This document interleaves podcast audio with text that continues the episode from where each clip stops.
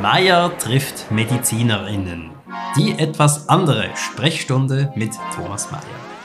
Wer sind eigentlich die Frauen und Männer, die uns in Arztpraxen und Spitälern untersuchen, behandeln und pflegen? Was treibt sie an? Was bringt sie an ihre Grenzen? Ich bin Thomas Mayer, Schriftsteller aus Zürich.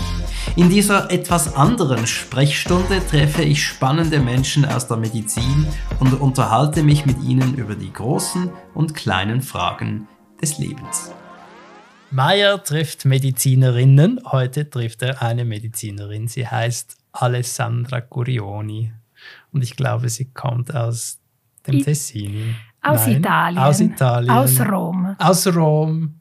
Das macht einen großen Unterschied. Das denke ich. Aber seit 2005 fix in der Schweiz.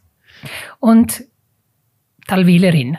Sie sind eine Talwilerin? Ja. Aber Sie leben hier in Fribourg? Nein, ich lebe in Gattikon. Das ist Gemeinde Talwil. ich weiß, wo Gattikon ist. Ah ja. Ja, ja. Ähm, und das ist jetzt aber nicht Ihr Arbeitsweg jeden Tag. Ja. Wirklich? Ja, ich habe aber eine Wohnung hier, gerade vis-à-vis -vis vom Spital. Und die Idee ist einfach, dass wenn wir haben zum Beispiel Fakultätssitzungen oder andere Sitzungen im Spital und so weiter, oder ich habe viel zu arbeiten, dann kann ich hierher bleiben. Die Idee war, äh, wenn ich dann äh, diesbezüglich weiterhin äh, etwas sagen soll, das hatte damit zu tun, dass ich drei Kinder habe. Und ich wollte nicht das Leben von meinen Kindern ändern, weil die haben sehr schön und äh, Talwil ist eine wunderschöne Gemeinde. Äh, und Gattikon ist, äh, ich sage immer, ist ein kleines Paradies für Kinder. Und deswegen, ich habe gesagt, ich ändere sicher. Ich, wegen meiner Arbeit möchte ich nichts an meine Kinder eigentlich äh, ändern. Wir sprechen über, über diese Diskrepanz, weil wir hier in Fribourg sind, am Kantonsspital. Mhm. Aber gehen wir mal erst zurück nach Rom. Wie ist das, in Rom aufzuwachsen? Ich habe ein wunderschönes Leben gehabt. Äh, ich habe zwei Eltern, die extrem viel äh, gearbeitet haben. Mein, äh, mein Vater war Chef von einer Firma und meine Mutter ist Professorin in, für Lateinisch.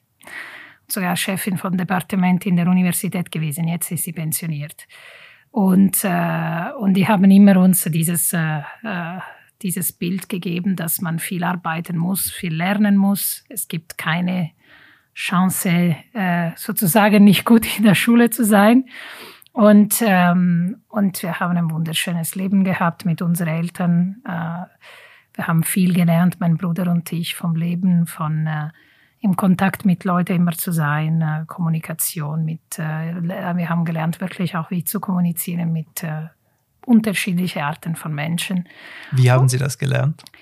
Ja, wir, mein Vater hat, äh, wir haben immer wieder, vor allem von meinem Vater organisiert, Abendessen gehabt mit Freunden, Kollegen, bis auf äh, Leute, die er auf seine Lebens getroffen hat. Das hätte sein können vielleicht von der Metzger von einem kleinen Dorf äh, bis auf Leute, die sind, die im Vatikan wichtig waren oder sozusagen.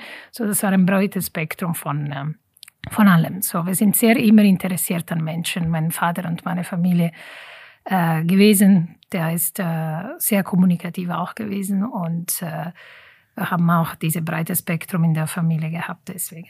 Das heißt, Sie sind in einem Haus aufgewachsen, in dem lauter verschiedene Menschen zu ja, Gast waren. Total, absolut. Wir haben über alles reden müssen oder können am Tisch, seit wir kleine Kinder waren. So meine Eltern haben nie gesagt, jetzt die Kinder gehen weg und wir haben ein Abendessen mit Erwachsenen. Nein, wir mussten, ich kann mich sehr gut erinnern, ich war drei Jahre alt, am Tisch mit Museendirektoren zu sein und einfach, wenn ich hätte nichts zu sagen gehabt, ich hätte mindestens hören müssen und ja, das, war eine, ein System und somit sind wir einfach, mein Bruder und ich, aufgewachsen. Ist das etwas, was Sie replizieren, jetzt wo Sie selber Mutter sind? Absolut. Also das, äh, das muss ich sagen, ich bin auch sehr glücklich, weil äh, alle drei Kinder sind äh, sehr unterschiedlich von Persönlichkeit her. Aber auf der anderen Seite, die haben das auch immer gelernt, dass wir haben, wir, wir sind sehr sozial, so Freunde, Kollegen, das kann alles bei uns sein.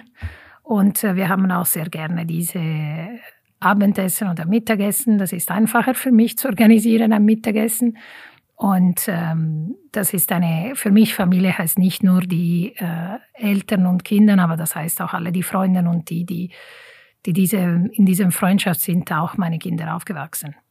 So, und äh, die begreifen sehr gut somit auch, was wir machen, was wir als Menschen sind. Ich denke, die Kinder zu isolieren und äh, nicht in unserem Leben zu haben, das hätte auch meine, mein, meine Arbeit extrem beeinflusst. So deswegen, die sind Teil von allem. Würden Sie Ihr Elternhaus als streng bezeichnen oder ah, meine Mutter einfach? Ist, meine Mutter war extrem streng. Okay. So, wir haben sogar äh, Noten bekommen am Tisch. Wirklich? Äh, nicht mit, äh, mit äh, wenn die Gäste dabei waren, aber wir haben von Montag bis Freitag eine Noten und eine Tabelle gehabt. Immer, äh, wenn sie dabei war. Weil sie hat die Noten gegeben. So, sie hat leider nicht erlaubt, meine Oma die Noten zu geben. So, es war mein Bruder und ich, wir haben das gehabt, bis wir zehn waren. Noten am Tisch. Wie war das für Sie? Irgendwie, das war gut, weil, weil ich das na, dann gut war und dann habe ich immer eine äh, Belohnung bekommen. Das kann man einfach so sagen. Ich habe auch verstanden, wieso hat sie das gemacht. So, weil sie wusste, äh, du weißt es nie, wo du bist, mit wem du bist, dann musst du einfach lernen, in, äh, dich zu verhalten mit Leuten. Und das war für meine Mutter extrem wichtig. Und das war ein Teil, ich denke, von der ganzen ja, meine Mutter ist geboren in 1942, so das war eine andere vielleicht Mentalität. Ähm, aber ich fand das äh, sehr gut. Das hat mir sehr, wirklich sehr geholfen in verschiedenen Situationen. Ich muss sagen, dass, ähm, wenn ich das sagen darf, ich weiß es nicht, ob ich das sagen darf, eventuell, Sie nehmen das weg von der Interview. Ich werde nie vergessen, wenn ich angefangen habe, meine MD, das ist Doktorarbeit, bei der Universität in Zürich, ich war in der Molekularbiologie. Und äh, ich bin am, am, Tisch gewesen an der Mensa, bei der Mensa mit äh, viele andere Leute aus der Gruppe, aus der Forschungsgruppe. Und einer der PhD hat gesagt, ich wusste nicht, dass Italiener können essen mit Gabel und Messer. Und das war für mich eine, ein No-Go, muss ich sagen. Das war klar vor etwa 20 Jahren, vielleicht was anderes. Aber das. Äh, Nein, das äh, war auch vor 20 Jahren ein No-Go. Ja, ich denke auch. Sowas ähm, ist immer ein No-Go. Ich denke auch, aber das war vielleicht etwas, was. Ähm, was sie realisiert haben, dass äh, ich habe realisiert, dass äh, ich konnte das, das war für mich ein No-Go, aber niemand hat da etwas dagegen gesagt. Was haben Sie gesagt? Also Ehrlich gesagt, ich habe sehr schlimm, vielleicht zu hart geantwortet. Ich habe gesagt einfach, wenn ähm, der, Oma, der Opa von meiner Opa von meiner Opa äh, war ähm, äh, bei der Capella Sistina, vielleicht war der Opa von deiner Opa von deiner Opa irgendwo in die Bergen mit einem Kuh. Und das war nicht so nett von meiner Seite auch, das kann ich schon sagen, aber auf jeden Fall, äh, das hat mir extrem beeindruckt. Und das war nicht nur der einzige Fall in dieser Phase von meinem Leben als Italienerin hier in der deutschen Schweiz zu kommen. So, das war nicht so ohne. Das muss ich sagen am Anfang. Nachher war alles einfach. Also wenn ich konnte, wenn ich war auch, das muss ich sagen, auch wenn man ein Arzt ist, dann ist auch eine andere Position, oder? Dann ist äh, anderes gesehen. Aber es gibt, äh, es gab immer wieder irgendwie Kommentare auf der Zeit.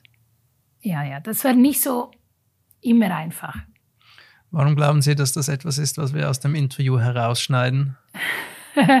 Vielleicht, weil das ist dann nicht so politisch korrekt gelaufen auf beiden Seiten, ich denke.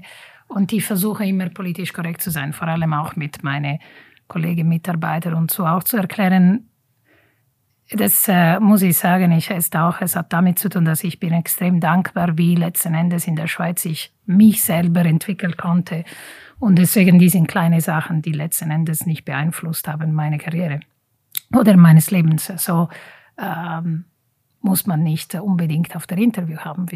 Das ist äh, nicht so relevant. Aber das, äh, ich möchte, das, dieses war für mich der einzige schwierige Punkt, ist, dass ich möchte nicht, dass etwas so passiert bei jemand anderem. Und das hatte nicht nur damit zu tun mit äh, Italiener oder von irgendwo anderes. Es hat damit zu tun mit, äh, mit allem. So Diskrimination ist da aus meiner Sicht etwas, das es soll überhaupt nicht existieren. So wir haben das hier auch rein in unserem Team.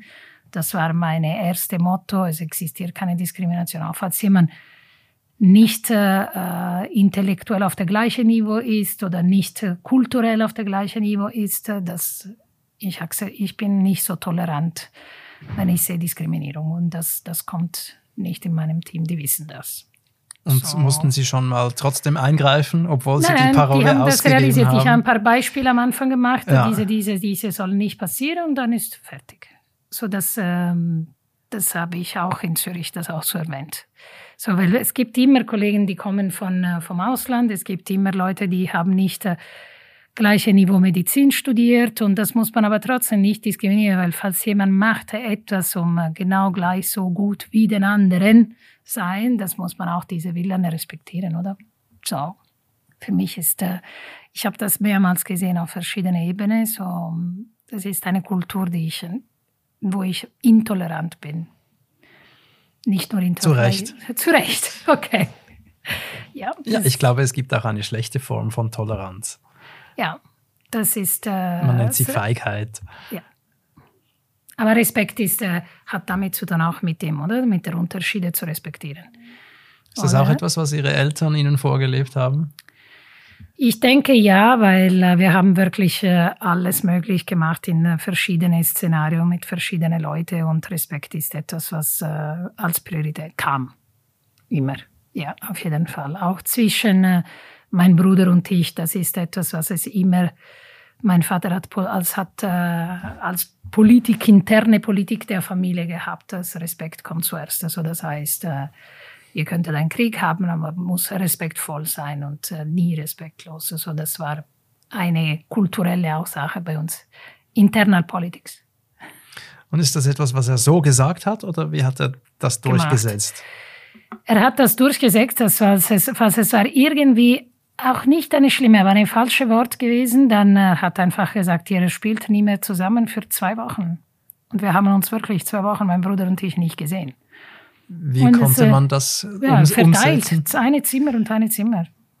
So, das heißt, äh, falls du nicht der andere Mensch respektierst, dann ist ein Punishment. Oder es gibt eine, es gab irgendwie etwas äh, zu merken und äh, vermerken und äh, das wird nicht mehr passieren. Halten Sie Strafen in der Erziehung für ein probates Mittel? Also, Strafen, ich denke, für uns die größte Strafe, das sagen wir auch, mein Bruder und ich, wenn wir reden, das ist sicher die, äh, unsere Eltern nicht, ähm, wir wollten immer unsere, für unsere Eltern gut sein. So, das ist etwas, was, falls die wären traurig, vielleicht ist nicht richtig, aber traurig oder ähm, Enttäuscht? Enttäuscht, das war für, äh, für uns schon eine große Strafe. So, dass ähm, auch weil meine Eltern waren extrem, ja, die waren extrem nett und die haben uns alles gegeben im Leben. So, deswegen, die zu täuschen, das ist äh, enttäuschend, das wäre, das war schon bad, wirklich bad.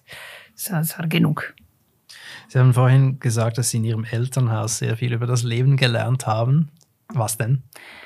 Also, ich denke, dass, ähm, äh, muss ich sagen, auf jeden Fall äh, die Idee, dass man muss viel arbeiten, um gut zu sein und dass man liebt die Ar unsere Arbeit, dass man muss eine Arbeit finden, was einen Job finden, die man gerne hat.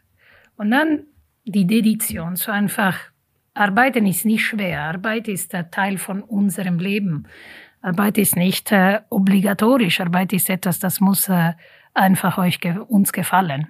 Und äh, ich habe nie äh, gesehen, dass ich habe, ich werde nie vergessen, meine Mutter musste mal äh, schreiben, äh, irgendwie Bücher und so weiter. So, das war für sie nie schwer, fast es wäre am Wochenende stundenweise gewesen und so weiter. So, weil sie hatte, es hat ihr Freude gegeben. Das auf jeden Fall. Arbeit als Priorität, äh, sagen wir so, nicht als Priorität, aber als ähm, als etwas Gutes und Schönes, nicht etwas äh, langweilig oder schwer. Und das auf jeden Fall, Respekt für andere Menschen haben wir auch äh, immer gehabt in, äh, zu Hause und die, das Akzeptieren auch von alle Leute mit verschiedenen Interessen, verschiedenen Backgrounds, das war auch Teil von unserer Familie. Und auf jeden Fall Sprache. Meine meine Mutter war fixiert mit Sprachen, so sie, sie kann viele Sprachen.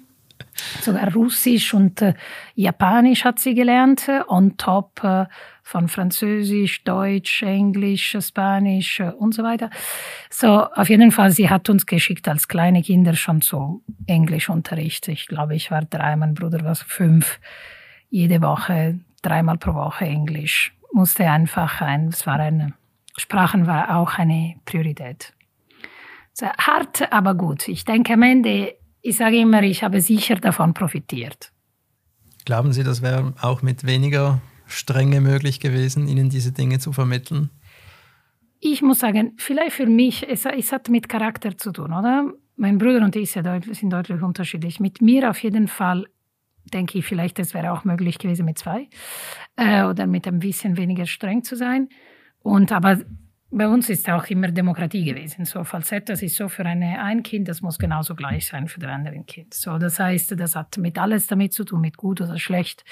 So, das, äh, das war ähm, die, die, die, die Idee. Und äh, ja, das war am Ende nicht so streng, weil am Ende wir haben realisiert, dass sobald man ist in der Schule, man realisiert, du bist besser als die andere, weil du hast das bekommen oder die Sachen sind für dich einfacher oder besser als, sozusagen besser. Äh, so das hat, wir haben sicher davon profitiert. Ich denke, es war am Ende nicht so streng. Wenn wir jetzt Ihr Elternhaus verlassen und auf die Straße hinaustreten in hm. Rom, ja. was haben Sie da so gemacht als Kind und als Jugendliche? Also Rom, muss ich sagen, ich habe meine äh, High School, so mein Gymnasium war in äh, Rom Downtown. So, die Leute, die sich gut kennen, das ist etwas gewesen, 500 Meter von äh, Piazza di Spagna. So, das heißt, sehr schön, äh, sehr schöner Ort, es ist wunderbar. So, ich muss sagen, eine der ersten Sachen, die ich immer gemacht habe, es war Spazieren in Rom, ist etwas, äh, man kann das nicht glauben, diese Licht, was man in Rom spürt, vor allem am Morgen um 6 Uhr oder um 7 Uhr, äh, das ist äh, fantastisch. Man kann das ehrlich gesagt nicht beschreiben. Probieren Sie es doch trotzdem. zu beschreiben. Ja, das Licht in Rom morgens um sechs. Das Licht in Rom morgen um sechs. Man hat das Gefühl, dass man ist Teil von etwas, so dass man ist nicht ein Mensch am Laufen auf die Straße, aber man ist zusammen mit Gebäude, mit Straße, mit Licht und Himmel eine einige Sache. So das ist, wenn ich das so beschreiben soll ich habe das wirklich geliebt. Das ist ähm, etwas, was also ich verstehe das vielleicht, was man geht Mittagszeit voll vom Autos und so ist was anderes. Aber am Morgen früh ist ähm, extrem schön und man hat die Möglichkeit einfach herumzulaufen, die Gebäude zu sehen, die Kirchen zu sehen und das ist extrem schön. Aber was habe ich noch extra gemacht? Ich habe weiterhin Sprachen gelernt, das war wie immer, ähm, und geschwommen das Schwimmen war meine Sache. So, das, das habe ich gemacht auch für die Schule. Wir haben Kompetitionen gehabt, so das, das habe ich gemacht bis äh, 17. So, das, das war meine andere Sache. Sonst ich habe immer gelernt. So, ich war ein bisschen eine Nerd. Ich weiß, äh, das ist, äh, muss man sagen, das war so, wirklich unglaublich, weil mein Bruder war cool und ich war der Nerd in der gleichen Schule. So, er hat Instrumenten gespielt, viele Freunde, viel Spaß und ich war einfach am Lernen. So, das, ähm, vielleicht ist der Unterschied. Aber ich habe trotzdem Spaß gehabt. Ich habe trotzdem viele Freunde gehabt. Aber es, äh, für mich die Priorität war auf jeden Fall die Schule und Schwimmen. Was macht Ihr Bruder heute? das ist interessant, weil wenn wir herumgehen und die fragen uns, was machst du, was macht er? Er ist ähm, verantwortlich für eine Firma, die sind Experten von äh, Verkaufen von Champagner. So kleine Firmen, die produzieren Champagner in äh, diese spezielle Region von Champagner. Fragen Sie mir nichts, ich verstehe nichts davon. Ich weiß nur, dass ich das probieren darf. Ähm, und das ist, ähm, er hatte äh, Wirtschaft äh, in der Universität gelernt und dann ist verantwortlich für diese Firma es ist etwas komplett anderes. Deswegen, wenn wir sind mehr mit Leute, Leute haben lieber mit ihm zu reden, anstatt über Krebs zu reden. Das begreife ich auch. Das ist schon so. Sehen Sie ihn oft? Leider äh, nicht, weil er ist in Rom. Äh, aber wir sind, meine Familie und ich, wir sind immer zusammen im Sommer. Wir waren gerade auch zusammen jetzt, äh, Juli und August. Und äh, im, äh, am Weihnachten, dann sind wir zusammen. Ja. Aber falls etwas ist oder äh, zum Beispiel für meinen Geburtstag, er versucht immer rein, äh, einfach nach Zürich zu fliegen. So, versuchen, und wir telefonieren sehr häufig. So, da sind wir noch eng zusammen, auch weil wir sind eine sehr kleine Familie. So, deswegen, wir sind alleine äh, und wir haben uns sozusagen keine weitere Verwandte und meine Mutter und jetzt äh, zu dritt und, äh, und meine Kinder lieben der Onkel, weil er ist der coole Onkel, das ist klar. Ähm, aber ja, das ist, äh, wir versuchen zusammen zu sein, wenn möglich. Lassen Sie uns doch noch ein bisschen über Krebs sprechen. Ja, vielleicht. Wie hat dieses Phänomen Sie gefunden? Also, ich war im zweiten Jahr Medizin, Medizinstudium und, ähm, und ich habe eine Diagnose gestellt für meine Mutter von Melanom. Das ist Hautkrebs. Das haben Sie gemacht? Ja, weil ich habe dann, äh, damals war ich, ich war in eine sehr spezielle Universität, wo ich äh, ein, ein, äh, eingetreten bin. Äh, wir waren wirklich wenige Studenten, Tutor und so weiter. Ähm, und wir haben wie Workshops gehabt, etwas sehr Moderne. Und äh, ich werde nie vergessen, dass ich habe damals teilgenommen an etwas, das war genau über, äh, über Hautkrebs. Es waren verschiedene Arten von Hautkrebs. Und dann meine Mutter kommt und sagt zu mir, ich habe eine sehr kleine Mutter, aber es war wirklich sehr klein.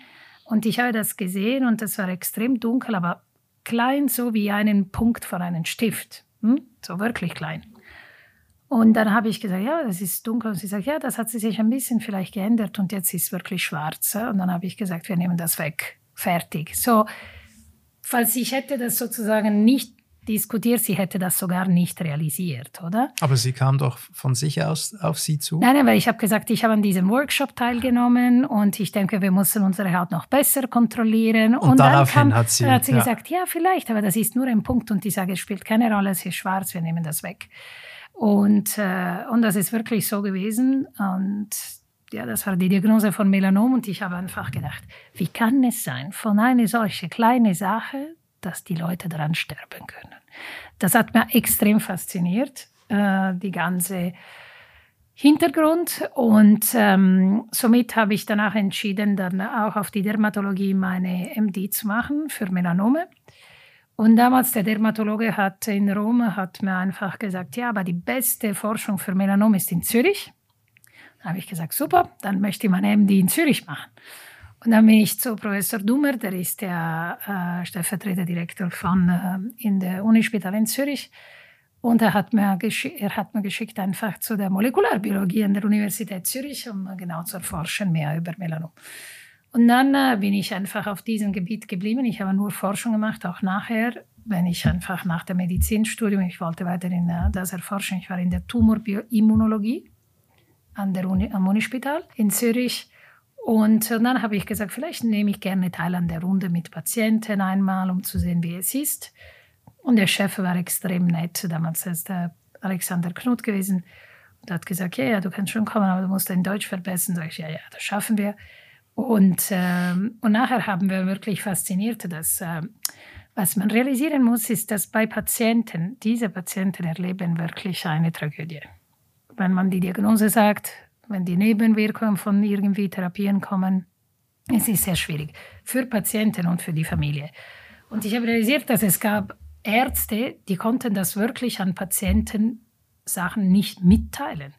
Das war wie, die waren hart, die waren wie blockiert, die waren dort sicher mit einer Krawatte und äh, aber verstehen Sie, das ist äh, nicht so äh, für die Patienten, die brauchen auch hm, die Kompetenzen nur wissenschaftlich, aber auch auf jeden Fall zu verstehen, äh, was es passiert und die brauchen eine komplette Unterstützung. Und das ist, was mich auch letzten Endes auch fasziniert hat von der Onkologie, ist, dass ich konnte vieles wissenschaftlich verstehen und deswegen ich auch weiterhin Forschung gemacht. Aber auf der anderen Seite diese, die, vielleicht ist die Schwierigkeit an der Onkologie, dieser psychologische Druck, also es kommt mit Patienten letzten Endes. Es war, es war für mich etwas, wo ich gedacht habe, ich fühle mich nutzvoll. So ich kann wirklich Patienten helfen mit klar kommunizieren, erklären, dabei zu sein und so weiter. Und dann habe ich gedacht, da fühle ich mich, dann ich mache mein, das ist mein Job, möchte das machen. Dann habe ich gesagt, okay, jetzt werde ich mein Deutsch verbessern von der Forschung auf die Klinik.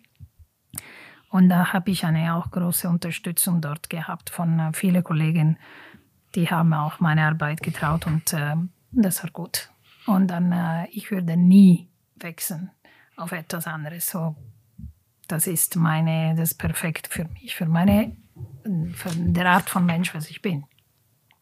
Das Kommunikative und Menschliche, was Sie da bei Ihren Eltern am Abendtisch mitbekommen ja. haben, war das eine Kompetenz, die Sie dann an die Spitalbetten herantragen konnten? Auf jeden Fall. Andere Teil, der andere Teil ist dieser emotionale Teil. Man muss wirklich lernen, mit der Onkologie auch diese Emotionen manchmal runterzubringen und zu sagen, jetzt bin ich nicht in der Mitte vom Problem und das ist schwer für mich als Ärztin. In der Mitte ist der Patient. So, und, und dann, das ist etwas, was man, äh, es ist schwierig, aber man muss das wirklich lernen. Man ist dort für den Patient, nicht für sich selber, um irgendwie eine Nachricht zu geben oder etwas zu sagen. Also es ist einfach, wir sind wie ein Service für den Patienten. So, das heißt, die Kommunikation ja, aber auch das Lernen, ich bin nicht immer die Mitte von der ganzen Interesse hier. Die Mitte ist der Patient. Und das ist etwas, was ich gelernt habe während meinem Medizinstudium. So, das war wirklich eine, anstatt äh, äh, egozentrisch zu sein, wenn man fängt an, man denkt, ich bin Top-Studentin, mache ich Medizin, ich werde ein Superarzt oder so, dann äh, während der Medizinstudium, ich habe wirklich diese Position komplett geändert. Also, und da braucht es äh, ein bisschen Zeit, denke ich. Und äh, ein bisschen vielleicht auch äh, mit sich selber zu arbeiten und zu verstehen das. Also stellt man sich selber ins Zentrum als, als junger Mensch des Egos wegen ja. oder der Emotionen wegen? Beide. Als Junge ja. Und dann äh, muss man das einfach lernen. Und ich habe das während dem Medizinstudium gelernt, dass äh, dieser Egozentrismus von Emotionen und von, von allen zusammen, das soll nicht existieren, wenn da ein Patient ist. Es muss einfach weg. Der Patient ist im Zentrum und dann äh, mit verschiedenen Bedürfnissen, weil es gibt Patienten, die nicht reden möchten, so auch diese ganze Kommunikation geht weg. Es gibt Patienten, die nicht ähm, die Zeit, mehr Zeit brauchen, die die weniger Zeit brauchen, die die möchten alles sofort wissen, die die möchten nur einen Teil von der Sachen wissen. So auch diese Anpassung von der Kommunikation, das kommt sicher während, für mich mindestens ist während der Medizinstudium gekommen. Und da war ich auch sicher auf jeden Fall sehr glücklich mit meiner Universität, die diese Unterstützung von wirklich guten äh, Professoren und äh, Tutors und so weiter. Das war extrem hilfreich. Sind das Dinge, die Sie gelernt haben von sich aus oder die man Ihnen aktiv beigebracht hat? Ich denke, dass wir haben die Möglichkeit, viel am Patientenbett äh, dran zu sein. Und das ist nicht immer der Fall während dem Medizinstudium. Und deswegen, das ist äh, letzten Endes, es würde es ist sicher auf beiden Wegen, oder? Man, äh, man absorbiert, weil man absorbieren möchte, alle diese Informationen. Gleichzeitig man hat jemanden, der die Informationen mitteilen möchte. So, das ist äh, auf jeden Fall auf beiden Wegen. Sie haben von Ärzten gesprochen, die äh, hart sprachen oder blockiert waren. Wie reagierten die, als da diese junge Ärztin kam, die weich und offen sprach? Also vielleicht nicht wirklich weich, weil ich habe manchmal gesagt, jetzt äh, hör mal einfach auf, und so, um so mit Patienten zu reden, weil das war so nicht so weich, muss ich sagen. Aber gegenüber den Patienten gegenüber waren Sie Patienten wahrscheinlich schon softer. Softer, äh, auf jeden Fall. Aber das äh, ich habe das immer kommentiert. Das war ähm, nicht so einfach, vielleicht am Anfang, aber Ende. Ich denke, dass ich habe so viele Kollegen über die Zeit gehabt und mit denen habe ich noch heute sehr gute Beziehungen. So letzten Endes, die haben viele auch geschätzt diese Art und Weise. Was nicht so einfach war, ist, weil ich in die Ferien war und jemand musste mich vertreten und die haben gesagt, aber Alessandra, du nimmst so viel Zeit und du erklärst alles an Patienten. Sage ich, ja, ich erkläre alles an Patienten. Und äh, die haben gesagt, wir sind nicht gewohnt, dass du alles, äh, dass wir auch erklären müssen. So, ja, das, sorry, aber ich verwöhne ein bisschen meine Patienten. Und das war vielleicht nicht immer so einfach, aber es gibt auch so viele gute Kollegen, das muss man auch sagen. Die meisten, die die Onkologie machen, die wissen das, die verstehen das. So, was die beim Patienten bringen sollen. So, das ist, ähm, ich habe so viele gute Kollegen über die Jahre gehabt und es ist äh, auch eine große Ehre gewesen, viele von denen kennenzulernen und mit denen, wie gesagt, auch eine ist hier, eine ist dort auf der Schweiz, irgendwie in der Schweiz irgendwo anderes, aber das, ähm, die sind, äh, wir sind weiterhin gute Freunde. Weil es gibt diese jährliche große Konferenz für Onkologen, wir treffen uns alle und wir sind noch genauso gut Freunde wie vorher. Hätte Ihre Mutter damals ein, ein anderes Leiden gehabt, glauben Sie, das hätte eine andere Fakultät bedeutet? Oh, auf jeden Fall. Äh, es war eine, wirklich schlimm, wenn ich gesagt habe, ich möchte Medizinärztin werden. Ich möchte Medizin machen. Das war nicht so einfach, weil äh, mein Vater wollte unbedingt, dass ich äh, Jura studiere. Und das war wie, äh, muss ich sagen, wie knapp obligatorisch. Sozusagen, wir haben bei uns auch äh, als Gäste am Abendessen gehabt, äh, äh, Rechtsanwälte und so weiter. Und die haben, wir haben immer gesagt, okay, es war, es ist so gut in der Schule und so gut hier und so gut da, dann äh, du musst Jura machen, du wirst eine perfekte Rechtsanwältin, so wirklich vorbereitet für das. Und, äh, und dann habe ich, kam ich mit der Idee, weil ich habe ein Buch gelesen. In diesem Buch war eine junge Frau, die, das war eine Biografie, die hat eine Hirnblutung gehabt. Und äh, sie konnte sie sich äh, nur erinnern an den Ärzten, sie konnte nicht reden, oder? Und sie beschreibt diese ganze Geschichte und dass sie hat das überlebt und so weiter. Und dann habe ich gesagt, wenn sie das überlebt hat, das heißt, äh, Arzt zu sein muss wirklich gut sein. Und, ähm, und damals habe ich wirklich entschieden, jetzt möchte ich äh, Medizin machen. Es war wirklich eine, mein Vater, der hat mir extrem geliebt er hat mit mir überhaupt nicht mehr geredet. Es war Stopp. Für wie lange? Länger als zwei Wochen? Für einige Monate. Und da, waren, da haben Sie noch zu Hause gelebt? Ich habe noch zu Hause, ich wurde nicht gekickt out sozusagen. Ähm, wir haben wir einen Kompromiss gefunden. Ich habe gesagt, okay, ich versuche in diese Universität einzutreten, wo nur 50 Studenten pro Jahr eintreten konnten. Es war auch eine Universität, wo äh, die Studenten auch die zum Beispiel, die können finanziell sie sich das nicht leisten, das wird bezahlt auch und die werden unterstützt auch. Aber das Problem war nicht ein finanzielles Problem. Das Problem, das, war, das waren die nur 50 und überall aus Italien kommen wirklich Leute, die äh, exzellente Medi äh, zukünftige Medizinstudenten rein. Und die Prüfung war Chemie, Mathematik, äh, Biologie, so Sachen, die und Physik Sachen, die ich, weil ich kam aus einem Gymnasium mit äh, Griechisch, Lateinisch und so weiter, nicht so äh, gelernt habe. Und dann, äh, mein Vater hat gesagt einfach, falls du da reinkommst, du schaffst das sowieso nicht, weil deine Chemie, Mathematik und Physik sind nicht auf gleichem Niveau mit denen, die haben ähm, andere Gymnasien gemacht, dann, äh, dann ist okay. Und dann habe ich gesagt, okay, dann äh, äh, habe ich es geschafft. Der hat auch weiterhin mit mir nicht mehr geredet für auch eine Weile, weil äh, klar, äh, er war extrem äh, enttäuscht. Aber ich habe gesagt, ja, du hast es gesagt, falls ich das schaffe, dann alles gut. Und das hat geklappt. Und dann äh, letzten Endes, am Ende waren die froh, weil letzten Endes, ich habe meine Mutter Melanom diagnostiziert, bei meinem Vater eine Herzinsuffizienz, wenn ich war während Medizinstudium. So, am Ende, die haben davon auch profitiert, oder? So, die waren auch zufrieden. Äh, aber das war am Anfang sehr, sehr schwierig. Wie geht denn das rein praktisch? Der Vater entscheidet sich nicht mit der Tochter zu sprechen. Oh. Ah. Gibt es da auch mal ein Versehen und er sagt trotzdem was oder war er konsequent? Ah, für mich ist es so, wenn mein Vater reinkam zu Hause, die erste Sache, was er gemacht hat, bevor er hat seine äh, seine Jacke oder, äh, oder ist einfach rein zu Hause gekommen. Die erste Sache war, uns zu küssen, mein Bruder und ich. Und äh, jedes Abend. Das war eine praktisch. Und dann er hat mich nicht mehr geküsst und nicht mehr mit mir geredet. Fertig. Konsequent. Konsequent. Hat er sie auch nicht angeschaut? Nein, nein, nein, auch angeschaut, aber wirklich nichts gesagt. Das war wirklich Terrorismus. aber, aber, gab es denn auch nichts zu sagen? Ich meine, man bestreitet ja nein, doch nein, einen, er hat den einfach Alltag diskutiert zusammen. mit meiner Mutter und meine Mutter hat dann mit mir geredet, aber er hat mir nie in die Augen geschaut und etwas gesagt. Okay, und was, was gab dann den Ausschlag, das Embargo aufzuheben für ihn? Also das war für ihn die einzige Chance wäre es gewesen, dass ich nicht diese Prüfung bestehe. Und dann hätte ich die Prüfung für Jura. Der hat mir sogar, ich war schon sogar, er hat mir bei der Universitätsprüfung war ich angemeldet für Jura. Weil er hat gesagt, du machst das trotzdem, aber sowieso passt du nicht. Diese, das wird nicht schaffen, diese, diese Prüfung. Und dann machst du die Juraprüfung. Er hat wirklich, ich, er hat sogar danach dann die ganze Anmeldung schon gemacht. Und äh, ich bin einfach, ich habe gesagt, sorry, ich habe bestanden und tschüss. Und dann er musste einfach sich äh, ändern, weil er hat, der hat das als versprochen, hat noch ein bisschen, ein paar Tage gebraucht, bis er hat das verdaut und dann er musste das akzeptieren. So das war die, das Kompromiss. Und was war das Erste, was er wieder gesagt hat?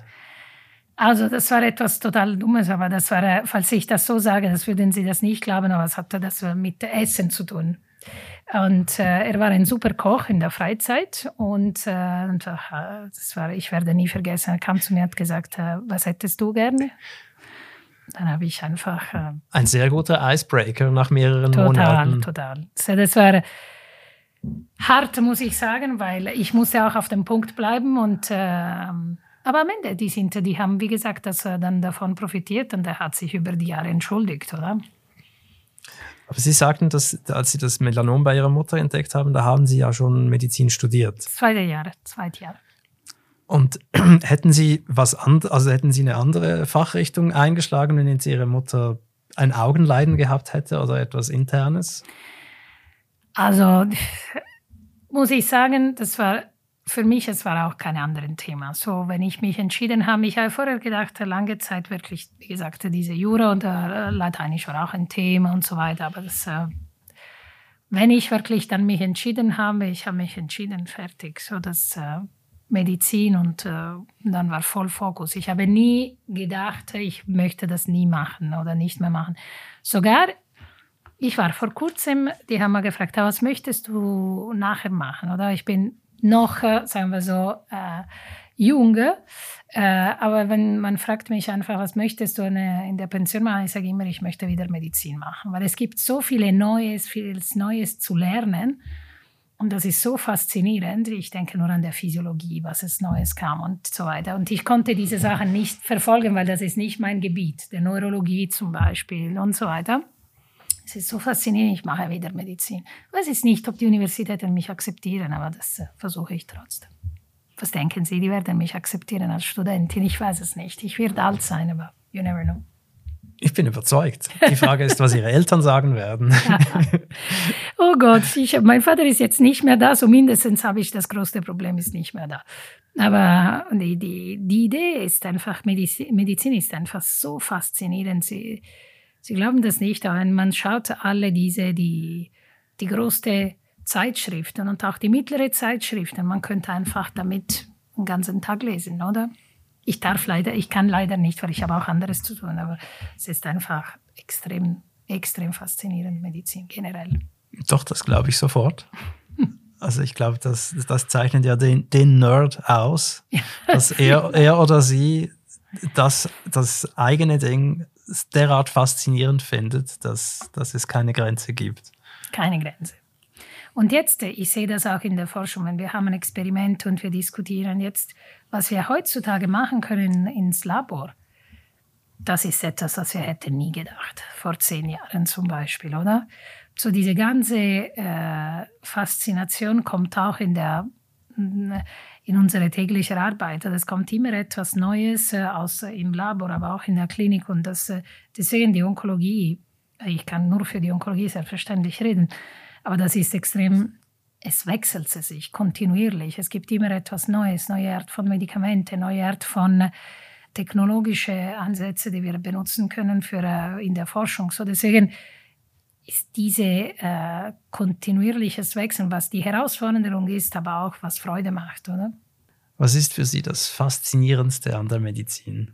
Das, was Sie gerade gesagt das haben, dieses ständige. Das, das Verstehen von äh, Mechanismen, ich denke, das ist extrem faszinierend. So, es gibt Events oder Sachen, die passieren bei Menschen und zu verstehen, wieso ist das genau passiert auf der wirklich tiefste molekularste, molekulare Ebene, das zu verstehen, ist für mich was am meisten faszinierend ist, das genau zu verstehen. Gibt es etwas, was Sie noch nicht verstehen? Ja, es gibt vieles und ich ärgere mich sogar, was ich nie verstehe oder was, nicht, was wir noch nicht wissen, oder? Äh, es gibt so viel und ich denke und ich hoffe, dass äh, noch zu sehen, diese Entwicklung und diese Kenntnisse. Wir haben wir machen etwas in der Forschung, aber ich bin sehr fokussiert mit meinen Forschungsarbeit. Man kann nicht alles machen. Aber ich denke jedes Mal, falls man hätte, ich weiß es nicht, ein breites von Forschung, dann hätten wir Zeit und hätten wir die Möglichkeit, das zu machen, dann könnte man so viel erforschen gleichzeitig. Und, äh, aber man muss leider, leider oder auch zum Glück fokussiert bleiben. Es ist wohl wie mit den Büchern. Man hat immer diesen Stapel den man noch nicht gelesen hat und man weiß, man wird sterben, bevor man, man die alle gelesen hat. Ja, nur schon einen Bruchteil davon überhaupt davon erfahren hat, dass es sie gibt, geschweige denn gelesen.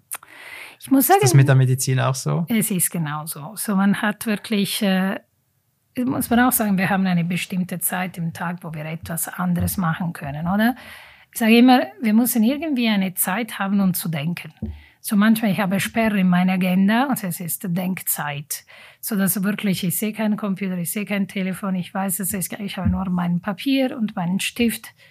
Und ich denke, was war interessant jetzt heute, oder? Und man macht eine Notiz und dann kommen neue Ideen. Und das ist äh, etwas, was hilft auch den ganzen Routine, diese ganze Routine auch zu vertragen in einiges.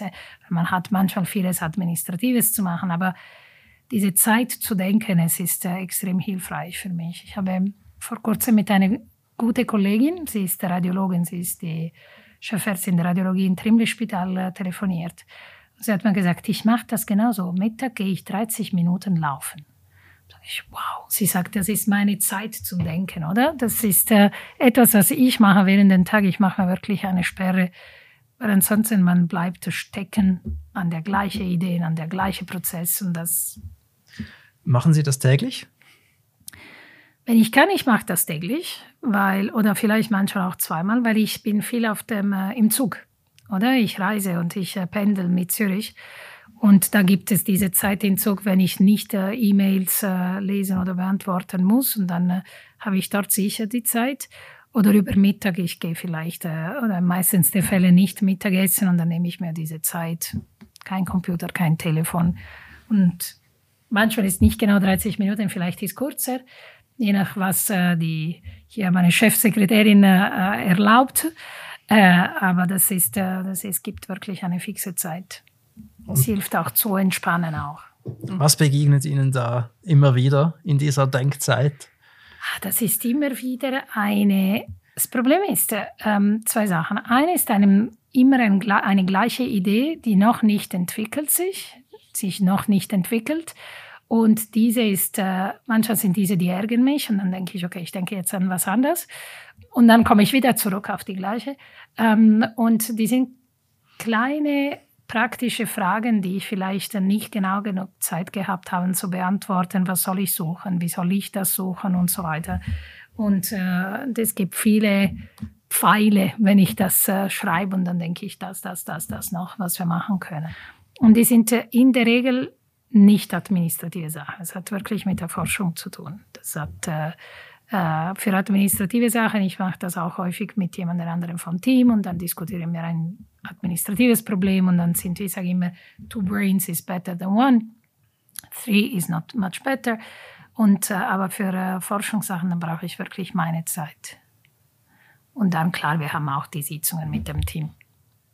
Und wenn Sie dann zu Hause sind mit Ihrer Familie, nehmen Sie dann die Forschung und die Klinik mit? Denkt es dann weiter oder können Sie das vor der Tür lassen?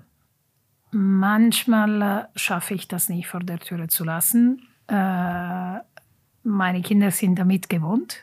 Ich habe mit denen immer über meine Arbeit geredet. Manchmal kann ich auch Patientengeschichten nicht vor der Tür lassen.